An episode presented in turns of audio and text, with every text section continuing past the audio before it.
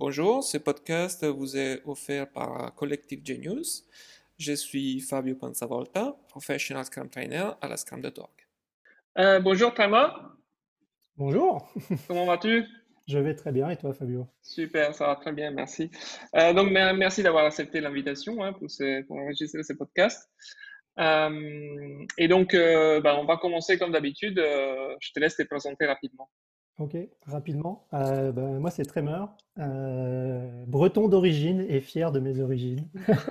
Ah, je, sais pas. Euh, je, je, suis l'heureux papa de trois, trois grands adolescents qui, mettent, qui mettent plein de vie dans la maison en cette période d'enfermement et marié à Valérie. et puis, je suis un sportif coureur dans les montagnes parce que j'ai la chance d'habiter en Haute-Savoie maintenant et de, travailler euh, sur la Suisse. Euh, donc euh, faire du ski et de la course à pied, ça fait partie de mes occupations. et puis bah, mon occupation professionnelle, c'est coach agile, formateur pour aussi pour Scrum.org notamment, mais évidemment d'autres formations autour de l'agilité et, et, du coaching professionnel. Donc ça, c'est mes occupations. Euh, je le fais au travers de, depuis maintenant 11 euh, ans avec euh, Pixis. Donc d'abord à Montréal ah, pendant 5 ans et demi, de 2009 à 2014, et puis, et puis maintenant avec Pixis Suisse depuis mi 2000, ouais, ça, mi 2014 jusqu'à jusqu'à aujourd'hui. Ok, cool. Ça c'est un petit peu mon mon parcours en très très court. ouais, ouais, ouais. Bah, j'ai l'impression que euh, quasiment tous les Bretons que je connais, ils font de la course à pied. Mais euh, je sais pas si c'est un hasard. Mais... Et, et, du Ouais, du vélo. Ouais, ouais, bah oui, il y a des grands coureurs cyclistes. Et, j'étais euh, j'étais en Bretagne euh, cet été, mhm. enfin l'été dernier.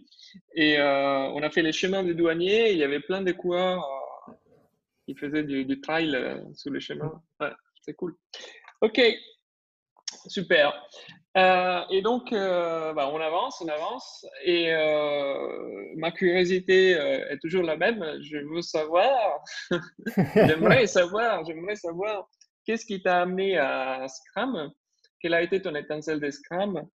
Et euh, voilà, les, déclics que tu as eu il y a, je sais pas s'il y a 11 ans ou 15 ans. Ou... Oh, ça remonte à plus que ça même.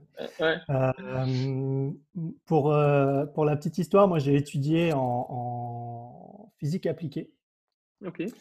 j'ai étudié l'océanographie notamment et la météorologie à l'université. et j'ai choisi à un moment donné de quitter, de quitter cette voie pour aller vers le, vers le logiciel parce que j'ai eu un parcours chaotique à l'université, mais ça m'a permis de faire des stages dans des laboratoires de recherche. Et en faisant des stages dans des laboratoires de recherche, euh, il a fallu que, il fallait que je modifie euh, des, des, programmes qui permettaient d'analyser des résultats de, de, gros calculateurs en fait sur la météorologie. Et c'était du Fortran écrit par euh, ah des gens qui n'avaient jamais appris à, en écrire. euh, je me suis dit, il doit y avoir un autre moyen d'écrire des logiciels. Et, cette réflexion-là m'a amené à faire, à, faire une école en apprentissage, euh, donc un bac plus 5 en apprentissage en région parisienne. Et, euh, et puis là, j'ai découvert, c'était en 2001, on avait un, un projet, un projet à faire pendant les cours et notre prof euh, nous a sorti le bouquin de Ken Beck, Extreme Programming. Et il a dit pour les cinq prochaines semaines, pour votre projet, on va, vous allez faire ça. Donc j'ai ah, appris à faire du pair programming, du, euh, du TDD et des choses comme ça à ce moment-là. Et moi, j'ai trouvé ça génial. Euh, je pense que c'est le meilleur, le meilleur moment dans les deux ans de formation que j'ai eu. Et, et, ensuite, j'ai quitté l'école et je me suis retrouvé dans le monde du travail. Et mmh. après quelques mois, ça a été comme oh mon Dieu, ça va pas pouvoir continuer comme ça toute une vie. Euh, donc, toi, la rencontre avec l'agilité, c'est 2001. Mm. Euh, donc, à la sortie, enfin, je veux dire, euh, peu de temps après le manifeste, à la sortie du bouquin de Ken Beck et tout ça. Et, et, puis, et puis derrière, ça a été la lecture du livre Peopleware de Tom DeMarco. Ah, Là, la réalisation, ça. Mm. la réalisation, ça a été, mon Dieu, tout ce qui est dans ce livre-là me résonne profondément avec, avec moi. Et, euh, et, et c'est pas ça mon environnement de travail. Donc j'ai recontacté mon prof à ce moment-là. j'ai lu le bouquin en deux soirs, le bouquin de Ken Beck en deux soirs. Et puis, mes recherches m'ont conduit à faire partie, à rejoindre le groupe Extreme Programming de Paris à mmh l'époque. Donc, Manu Gaillot et tout, tout notamment, mais, mais, tous ces gens-là, Christophe et, et autres. Et, et, je me suis investi là-dedans. Donc mes soirées, mes nuits, mmh. c'était à parler de ça. Et c'est là où j'ai découvert Scrum, en fait, dans un deuxième temps. et je me suis formé comme, comme Scrum Master en 2007 avec mmh. des gens de Pixis de Montréal à l'époque qui venaient faire des formations à Paris, parce qu'il n'y avait pas d'autres formateurs francophones à l'époque. Donc, donc, voilà, ma première formation, certification, c'est une CSM, la Scrum Alliance. Donc ça, ça a été, mmh. ça a été mon, je dirais, ce qui m'a amené là. Et après, le deuxième gros choc, parce que je suis, je suis un moteur diesel, il me faut plusieurs allumages pour que, pour que ça avance. le deuxième, la deuxième réalisation, ça a été en arrivant à Pixis, à Montréal le truc assez drôle, c'est que mon premier mandat, ça a été sur un projet qui avait lieu en France. Ah oui. donc, euh, donc j'ai voyagé euh, quelques temps après mon arrivée là-bas. J'ai voyagé en France pour une réunion de l'équipe pendant deux semaines. En fait, on se réunit plusieurs fois par année. Et puis là, on était réunis pendant deux semaines. Et comme j'étais pas intégré, je devais être développeur à l'époque sur ce mhm. projet-là, même si euh, mon but c'était de, de, devenir Scrum Master, mais j'étais encore dans ma phase d'intégration au Québec et j'avais demandé à plutôt faire un truc que je maîtrisais encore à peu près. Et je me suis retrouvé euh, à donner un coup de main, comme j'étais pas intégré au sprint, en attendant que le sprint se termine. Et du coup, je me suis retrouvé à, faciliter des meetings, euh, à, accompagner les Scrum Masters et tout ça. C'est ça que je voulais faire. Et là, ça a mmh. été la révélation, c'est que pour moi, c'était naturel. D'accord. Euh, je, j'aidais les Scrum Masters à, adresser la complexité du moment. Donc, je ne jouais même pas le rôle directement, c'était comme si j'étais, je les accompagnais, j'étais un peu leur sounding board. Et là, j'ai vraiment pris conscience que, que, euh, que c'était fait pour moi, que, que ma, voix est, ma voix a été tracée par là.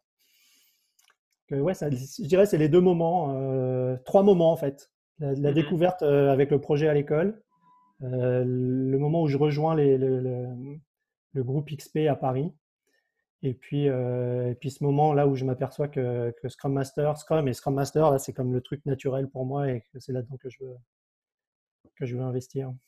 Ouais, d'accord, ok.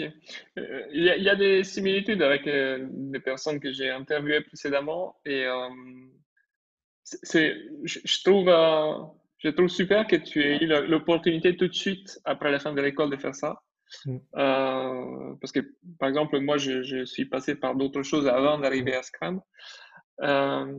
mais enfin, bref, il n'y a, pas un schéma préétabli, mais je trouve génial que tu, j'ai quand même travaillé jusqu'en 2009 dans des mondes traditionnels en essayant d'amener des choses que je connaissais de l'agilité, mais qui se heurtaient au fait que je les amenais peut-être pas correctement, les gens voulaient pas en entendre mmh. parler, je sais pas, mais je pratiquais, euh, voilà, mon, temps perdu, mais je me suis beaucoup formé à cette époque-là.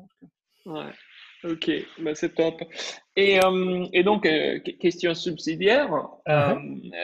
un exemple concret, parce qu'on aime bien on aime bien, nous, pratiquants, euh, voir les choses dans le concret. Et euh, est-ce que tu as un exemple que tu peux nous partager euh, au, travail et qui soit bon ou mauvais, peu importe, une expérience voilà, qui, t'a marqué particulièrement ou voilà, récente Oui, alors mon, expérience, l'expérience qui m'a marqué le plus sur un aspect positif, parce que je dirais que j'en ai sur 10 ans, il n'y a, pas tant de trucs mmh. où, il y a vraiment un résultat qui est, significatif. c'est, ça remonte à 2013. Entre 2013 et 2014, avant de quitter le Québec, j'ai accompagné une, entreprise à, Montréal. En fait, une entreprise très traditionnelle à ce moment-là. Mais suite à une grosse réorgue, le directeur d'un, département qui, a fait appel à nous et, je venais quelques semaines avant de me faire virer d'un mandat avec trois autres collègues, deux autres collègues, pardon. et là, ce directeur-là, il, veut, il a commencé tout seul, il se rend compte que c'est compliqué, il a besoin d'aide, donc il fait appel et j'y vais. Et je me retrouve à être Scrum Master d'une équipe, à coacher les Scrum Masters du département et le PO qui est aussi directeur du département. Et, et ça, c'est une belle expérience parce que très tôt, j'ai eu la confiance, j'ai réussi à établir une vraie confiance avec le directeur du, département qui était aussi le PO. Et typiquement, c'est le, genre de manager qui, après quelques semaines, je faisais des débriefs de, des meetings avec lui dans, le bureau, notamment sur la façon dont lui, il, agissait en tant que PO. Et je lui dis, bah, écoute, le truc qui serait vraiment facile, ce serait que je puisse te donner ces feedbacks-là en live devant l'équipe plutôt que dans ton bureau. Et il a accepté de jouer le jeu. Ah, génial. Et, là, ça a été, la, ça a été je dirais, la, porte s'est ouverte avec un tapis rouge pour, euh, pour, pour, travailler beaucoup, beaucoup, beaucoup sur, euh, sur l'engagement, sur la responsabilisation euh, de tout le monde, en fait. Parce que lui acceptait d'être vulnérable, tout le monde acceptait d'être vulnérable dans la pièce. Lui, il reconnaissait ses erreurs, tout le monde était capable de reconnaître ses erreurs. Et mon métier, il consistait à faire le miroir à chaque fois, à leur dire, OK, mais là, on, est, on, est, on a trois rôles là moi, je suis le Scrum Master, vous êtes un development team, il y a un PO.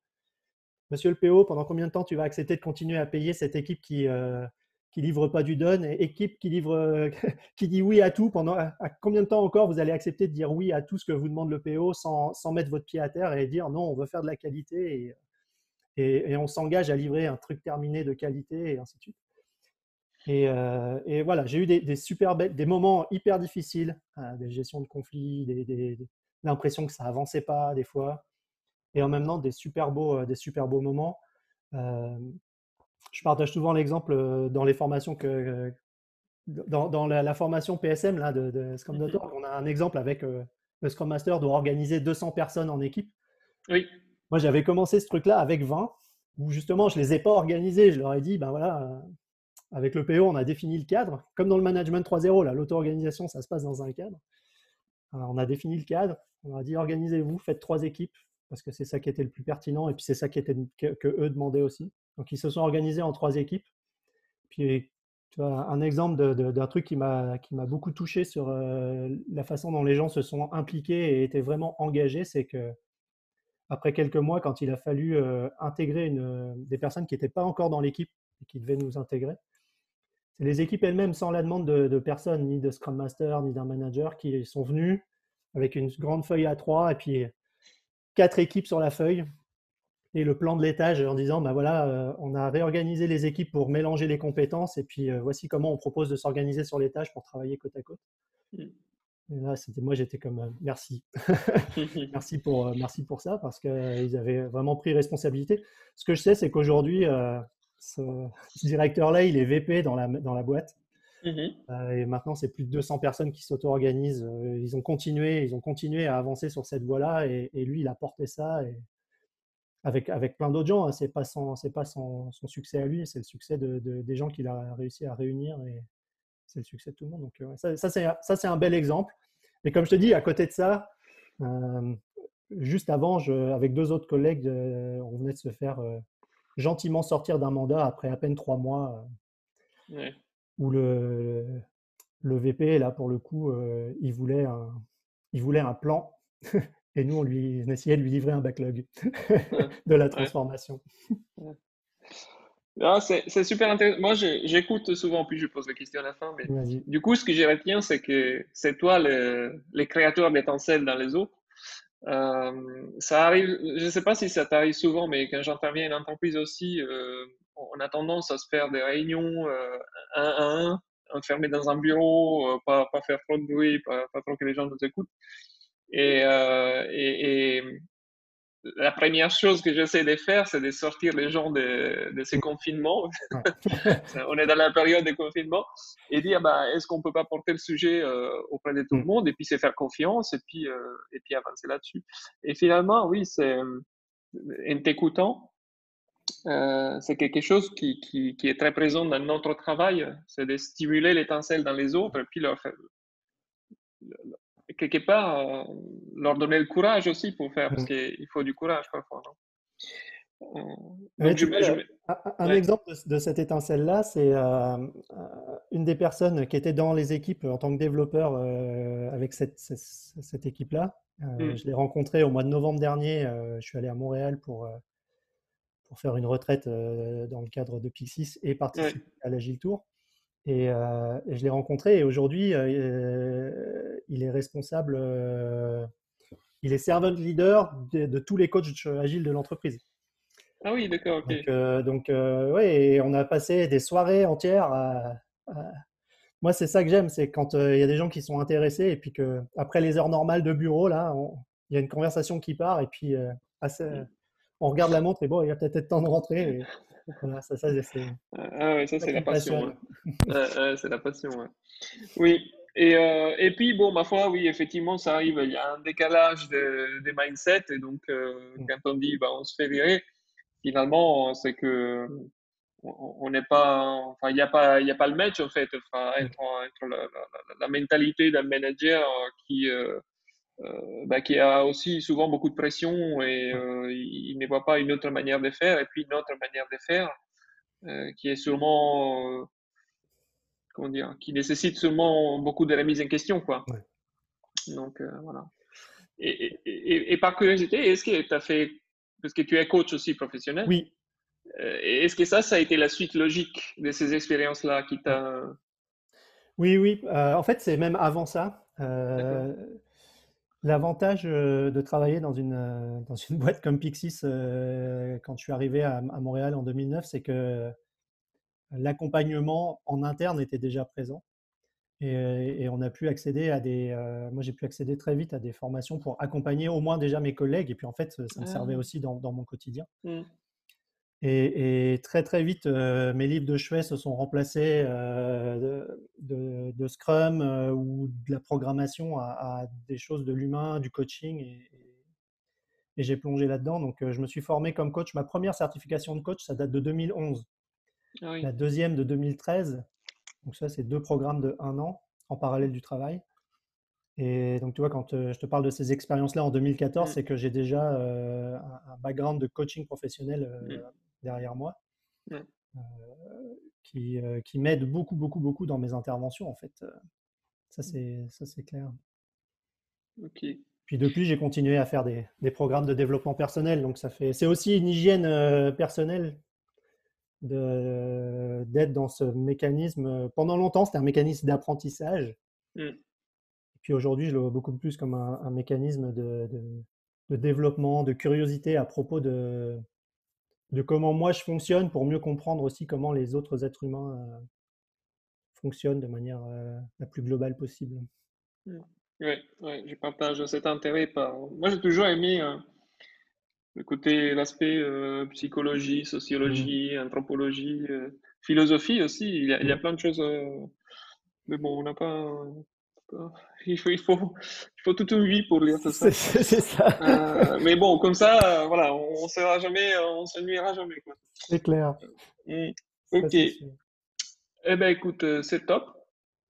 merci d'avoir partagé ces histoires. Hein. C'est toujours super intéressant de, de, de, connaître les histoires des autres. On se sent aussi un peu moins seul parce que euh, souvent, euh, dans mes formations, les, participants pensent qu'on est, on est parfait, on vit dans un monde parfait. Donc, euh, je veux restituer ça aussi. voilà, c'est pas vrai. On, galère, on, galère bien. ça, c'est un des choses que, que, que, je partage souvent. ça m'arrive un peu moins ces temps-ci, mais pendant longtemps, je, faisais, je, donnais des formations à des gens que, qui étaient aussi dans mes, que j'accompagnais aussi dans les mandats. Et, et je leur disais, ce que je vais vous apprendre pendant les deux jours là, c'est ce vers quoi on tend. Mmh. Moi, chaque jour, quand je suis avec vous, je tiens compte le plus possible de votre contexte et, j'essaie surtout de ne pas, être, de pas être euh, dogmatique pour répondre et qu'on construise ensemble votre agilité. Et que quand je m'en vais, bah, ça continue, mais, mais pas, pas essayer d'appliquer le truc à la lettre. C'est plus une, c'est une utopie. J'ai un de mes collègues à Montréal, quelques mois après être arrivé là-bas, qui m'a dit Tremor, il y a un truc bizarre avec toi tu es un utopiste pragmatique. capable de rêver et puis je suis capable de, c'est joli. de, mettre, euh, de mettre les mains à la pâte quand il faut et de travailler avec ce qu'il faut. Mm. Mm. Ok, c'est cool. Euh, très bien. Est-ce que euh, tu aimerais rajouter quelque chose qu'on n'a pas dit, que tu as envie de partager, qui sort un peu de tout ce qu'on a dit, peut-être? Moi, il y a un truc qui, que je trouve difficile dans,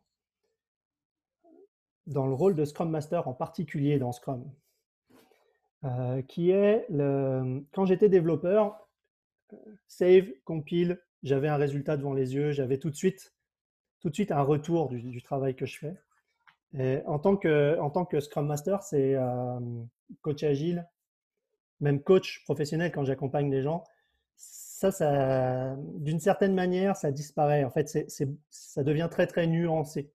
Mmh et moi, j'ai appris à, à, trouver ma satisfaction ailleurs parce, que, parce qu'au départ, j'avais beaucoup, beaucoup de frustration de ne pas avoir ce retour immédiat. Et, et ça, c'est, c'est une invitation à, à, à, à, des gens qui voudraient embrasser la, se plonger dans, ces rôles d'accompagnement, euh, quels qu'ils soient d'ailleurs, c'est d'explorer qu'est-ce qui, leur donne ce sentiment de satisfaction et comment ils peuvent se, l'approprier à eux-mêmes. Euh, ça me paraît être un élément euh, important, je dirais pas primordial, mais, mais, mais, important pour pouvoir se sentir bien et se sentir capable d'évaluer soi-même sa propre valeur je pense que ça aide beaucoup dans, nos métiers. Oui, euh, je, réfléchissais pendant que tu parlais parce que euh, je, partage, je suis d'accord. Euh, et c'est vrai que c'est souvent asynchrone la satisfaction, c'est-à-dire que, par exemple, tu as une personne qui vient te voir et qui dit, il te fait un compliment, merci parce que ça m'a permis de faire ci, de faire ça. Et c'est quelque part aussi ce qui, euh, ce qui différencie les formations de, des interventions en entreprise. Parce que dans les formations, tu as l'évaluation, donc tu peux savoir si tu étais bon ou tu étais mauvais. Oui. Euh, enfin, c'est pas question d'être bon ou mauvais. Mais, euh, et alors qu'une entreprise, c'est plus compliqué. C'est plus compliqué. On, a souvent des plaintes, mais pas, pas souvent les, les compliments. Mmh. le, temps est très long. Ça m'est arrivé d'avoir des retours presque 6 mois, 1 an, 18 mois plus tard. Ouais, ouais. oui, oui, Et, et c'est pas pour avoir des compliments, c'est pour. Euh, parce que j'associe les compliments au fait que tu as fait un bon boulot. C'est ça. Ok, ah, c'est super intéressant. Je partage. Merci. Et, hum, ok, bah, dernière partie. Euh, ceux qui nous écoutent depuis un moment, ils savent qu'à la fin, je demande euh, des livres à lire. Euh, voilà. Et euh, est-ce que tu peux euh, nous donner quelques suggestions? D'habitude, je demande trois livres, mais ça peut être enfin, deux, un, trois, quatre, ce que tu veux? Bah, celui que j'ai cité tout à l'heure, Peopleware, de Tom DeMarco. Ouais. il date de 1974. Et pour moi, c'est toujours d'actualité. Mmh et c'est, je dirais, c'est le livre qui m'a fait vraiment basculer, euh, d'un point de vue professionnel, là, qui m'a fait basculer dans, dans, cette recherche-là, dans ce que je fais aujourd'hui. un autre que j'ai lu plus récemment, qui, qui est Panarchy, donc euh, Panarchy, mmh un Y à la fin, de mmh Gunderson. Euh, on, le, on, le, voit beaucoup. c'est, pour ceux qui connaissent les liberating structures, là, le EcoCycle, c'est inspiré de, ah, ok. Euh, évidemment, il y a une Unity to Change. Euh, je, suis, un facilitateur in Unity to Change, mais pour moi, c'est un, ça fait partie des livres clés et, et, euh, aussi des, choses que, j'apprécie très très particulièrement faire dans, le cadre justement d'accompagnement et de coaching, plus que spécifiquement agile, mais quand j'accompagne des humains. Et je me l'applique à moi-même, c'est un des outils que je m'applique à moi-même, à découvrir les, nos résistances profondes à, aux choses par rapport à, des objectifs, on va dire, ou des, envies auxquelles on tient euh, vraiment très très fort. C'est un peu là, ça permet un peu d'explorer les, euh, les résolutions du 1er janvier là, qui s'arrêtent euh, oui. qui s'arrête au 21 janvier. ça. ça. permet d'explorer pourquoi ça s'arrête alors que techniquement on est capable de faire le truc, mais, mais il y a quelque chose d'inconscient qui est là. Donc ça, ça c'est aussi alors c'est un peu plus ardu, c'est académique, le livre est un peu plus ardu à lire, mais... Et puis un autre que j'aime beaucoup dans la même lignée, qui est beaucoup plus accessible, qui est euh, Apprivoiser son ombre de Montbourquette, euh, qui fait, euh, je crois, une centaine de pages, 150 pages, mais qui est, vraiment très très bien pour commencer à découvrir ce, rapport à l'inconscient et à comment cette idée de tout ce que j'admire chez les autres ou tout ce que je rejette chez les autres qui me fait réagir, c'est quelque chose en moi que je, en moi-même que je n'assume pas et, moi je travaille de plus en plus avec ces, avec, avec ce genre de choses-là pour que chacun d'entre nous prenne conscience de notre participation. ok, super. Je, commence à avoir une liste énorme des livres. Ouais, j'imagine. À, chaque fois, et, à chaque fois, j'ai une vie. Et mais bon, voilà, j'ai mon backlog, j'ai une pile de livres là. En fait, je les achète. Et puis, je les empile. Et, euh, et puis, euh, voilà, je, je, les dépile petit à petit. Mais bon, ça Alors, plus vite que je dépile. Panarchy et Immunity to Change, c'est des, des, des, beaux blogs déjà. Mais euh, ouais. qui apprivoiser son nombre, c'est très accessible. Ouais, bon, ok, ben je verrai, euh, je verrai bien. Ok, eh ben c'est top, on est arrivé vers la fin, euh, enfin ben, plutôt à la fin. Euh, je, je, te remercie. Hein, ben, merci beaucoup à toi. Pour, ton temps, d'avoir d'être prêté, au jeu là, du podcast. J'espère que les gens qui nous écoutent ont aimé. Euh, si vous avez écouté, vous avez aimé, ça serait sympa de les partager parce que comme ça, plus d'auditeurs en a et plus on est motivé à continuer. Euh, et puis, euh, bah, c'est fini. Donc, euh, le mot de la fin, je t'ai dit au revoir, vraiment. Merci beaucoup, Fabio. et puis, à la semaine prochaine, je crois. Ça marche. au revoir. Bye.